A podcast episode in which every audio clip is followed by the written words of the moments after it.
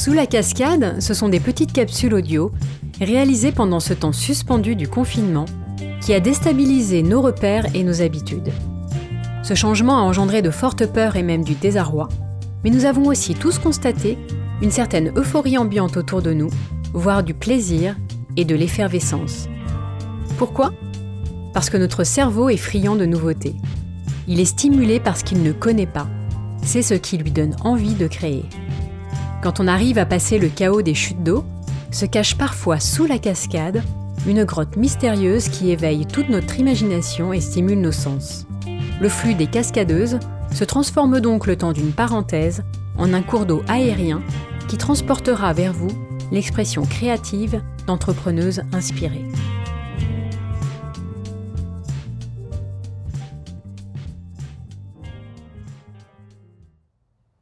Elle nous empêche de faire les choses comme nous les aurions faites spontanément, par habitude ou facilité. Notre pilote automatique, face à elle, est inefficace. Nous devons reprendre les rênes et trouver des routes alternatives. Nous sommes toutes et tous confinés. Nos portes sont fermées, mais nous avons souhaité vous ouvrir celle de notre bibliothèque.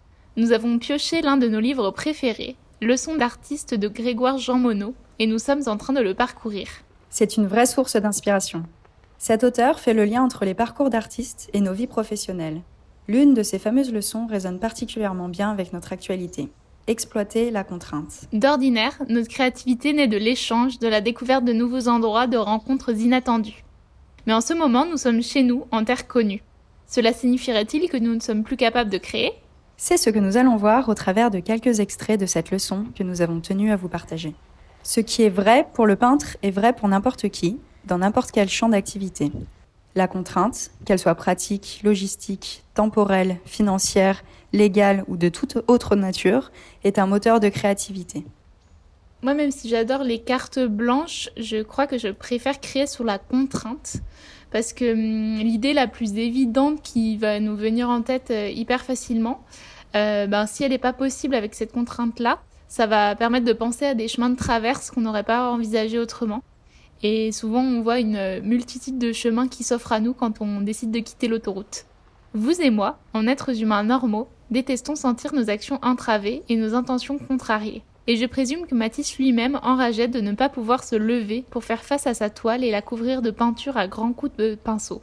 Son plus grand mérite a été de dépasser cette crispation pour créer plutôt que d'abdiquer. C'est vrai que personne n'aime buter, ni se heurter à un obstacle ou être arrêté en pleine course. Je pense que c'est justement précisément ce que nous sommes en train de vivre aujourd'hui dans cette période si particulière euh, du confinement.